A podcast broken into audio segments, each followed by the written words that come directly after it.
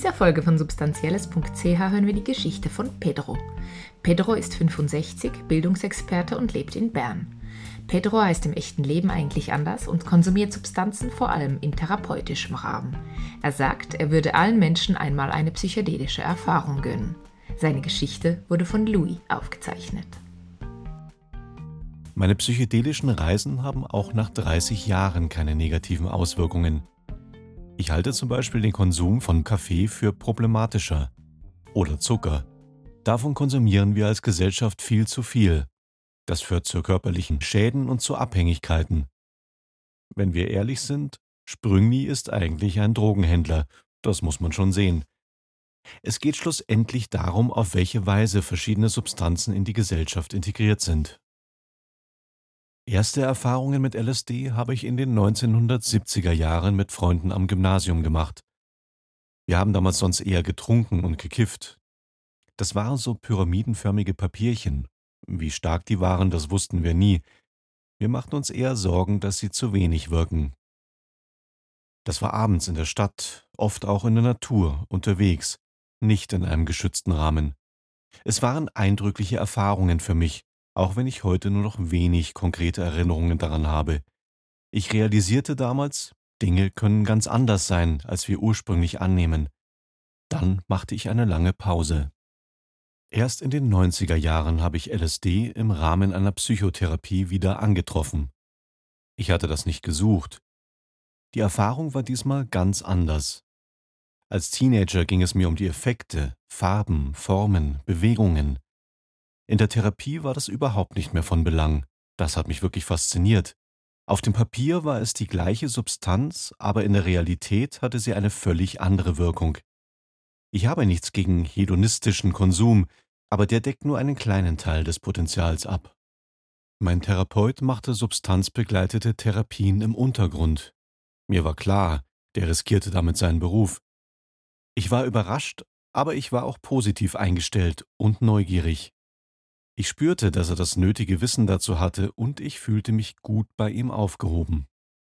Ich hatte mehrere Sessionen und habe in diesem Rahmen auch erstmals MDMA probiert. Diese Substanzen haben wirklich therapeutisches Potenzial, wenn ein Grundinteresse da ist. Ich würde allen Menschen eine psychedelische Erfahrung gönnen. Gleichzeitig bin ich überzeugt, dass so etwas aus eigenem Antrieb kommen muss. Wenn Skepsis da ist, ist es schwierig. Es geht ja auch darum, Kontrolle abzugeben. Das ist bei vielen Menschen nicht gerade beliebt. Ich bin den Substanzen nicht nachgereist, habe aber inzwischen Kreise gefunden, die in kleinem zeremoniellen Rahmen psychedelische Reisen organisieren. Daran nehme ich bis heute regelmäßig teil. Das hat sich einfach so ergeben. Wenn du mal drin bist, bist du drin. Meistens konsumieren wir LSD, Ayahuasca, Psilocybin oder Mescalin.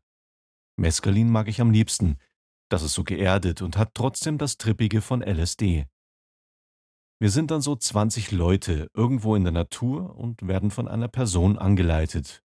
So etwas ist nirgendwo ausgeschrieben, aber zum Glück auch nicht, denn sonst würde ich nicht hingehen. Das mache ich seit über 20 Jahren, mehrere Male im Jahr. Mein Umfeld weiß davon nur sehr selektiv. Mit zunehmendem Alter bin ich allerdings immer weniger zurückhaltend. Ich teile das heute öfter mit Menschen, die mir nahe sind, auch mit der Familie. Für viele ist es fremd und exotisch. An Familientreffen oder am Betriebsausflug zum Beispiel merke ich, dass das Unverständnis wirklich groß ist. Jemand fragte mal, brauchst du das? Nein, eigentlich nicht. Während Corona habe ich eine Pause gemacht. Ich hatte nie das Gefühl, es fehle mir etwas, aber ich habe mich dann doch wieder darauf gefreut. Ich kann versuchen, den LSD-Zustand zu beschreiben, aber die Erfahrung ist nochmals ganz anders. Die Perspektivenwechsel sind unbeschreiblich. Ich kann damit zum Beispiel in die Lebenswelt eines Tieres eintauchen. Oder ich kann absolute tiefe Stille erfahren. Es stärkt eine Perspektive auf das Leben, die ich wichtig finde. Es ist wie das Training eines Verbindungsmuskels oder das Training des Gefühls, mit dem Leben verbunden zu sein. Im täglichen Leben kann ich mich dann an diese Situationen erinnern. Mir sind dadurch Beziehungen zu Menschen wichtiger geworden. Im psychedelischen Zustand kannst du wahrnehmen, wie Beziehungen funktionieren. Du kannst die Kraft der Ehrlichkeit sehen, sie spüren. Das ist das Gegenteil von akademisch. Im gewissen Sinn bin ich dank meiner Reisen ein besserer Mensch geworden. Aber das ist kein Selbstläufer. Du kannst viel konsumieren, ohne etwas dabei zu lernen. Du brauchst Reflexion dazu. Ich habe das Gefühl, in den letzten 50 Jahren fast nur Schlechtes über Psychedelika gehört zu haben. Sie werden nicht aufgrund ihrer effektiven Gefahren beurteilt, sondern politisch. Bei der Arbeit gibt es dazu Gespräche, wenn jemand etwas im Fernsehen gesehen hat. Dann reden die Leute.